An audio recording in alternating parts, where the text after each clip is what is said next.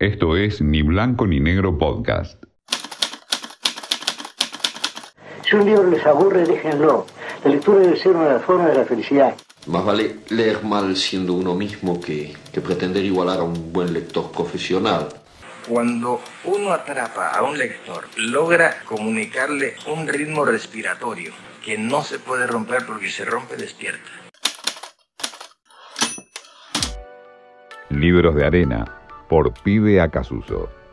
Hoy mi libro de arena es Rayuela de Julio Cortázar. ¿Encontraría la maga? Tantas veces me había bastado asomarme, viniendo por la rueda de Seine, al arco que da al cuay de Conti, y apenas la luz de ceniza y olivo que frota sobre el río me dejaba distinguir las formas. Ya su silueta delgada se inscribía en el Pont des Arts, a veces andando de un lado a otro, a veces detenida en el pretil de hierro, inclinada sobre el agua. Y era tan natural cruzar la calle, subir los peldaños del puente, entrar en su delgada cintura y acercarme a la maga, que sonreía sin sorpresa, convencida como yo de que un encuentro casual era lo menos casual en nuestras vidas y que la gente que se da citas precisas es la misma que necesita papel rayado para escribirse o que aprieta desde abajo el tubo de dentífrico. Así empieza Rayuela, la máxima novela de la literatura argentina. La mayoría de las encuestas entre escritores, entre intelectuales, entre lectores, siempre ponen a Rayuela como la mejor de las novelas argentinas. Y sin duda lo es.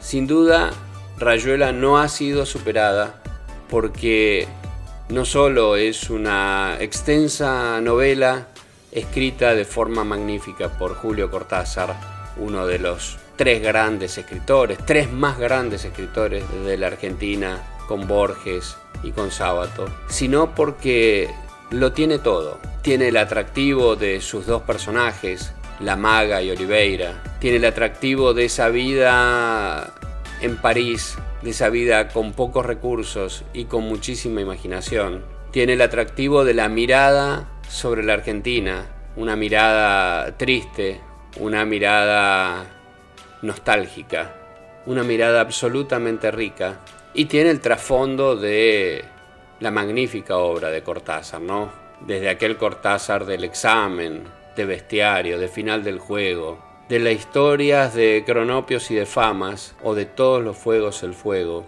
y tan prolífica obra que tiene para Cortázar su punto más alto sin duda en Rayuela. Esa novela que descoloca hasta en el comienzo, cuando propone leerla de dos formas, en capítulos cronológicos del 1 al 56 o en capítulos con un orden loco que el propio Cortázar propone en el prólogo para decir que se puede leer yendo de un capítulo del comienzo a un capítulo del final en ese, en ese orden increíble que propone también como un juego.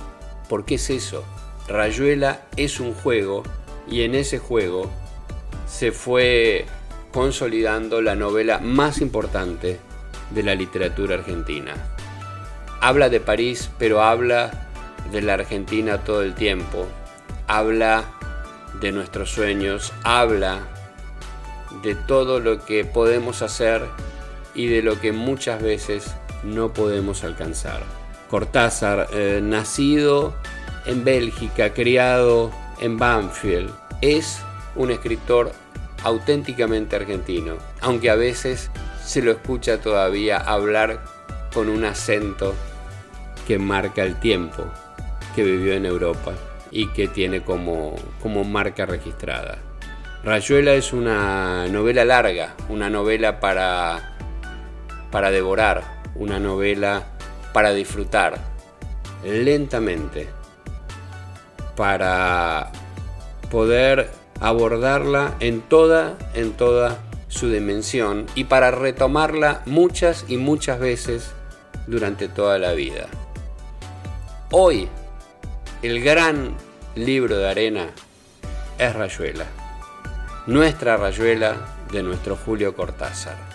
Lo vas a disfrutar, lo vas a agradecer. Esto fue Ni Blanco ni Negro Podcast.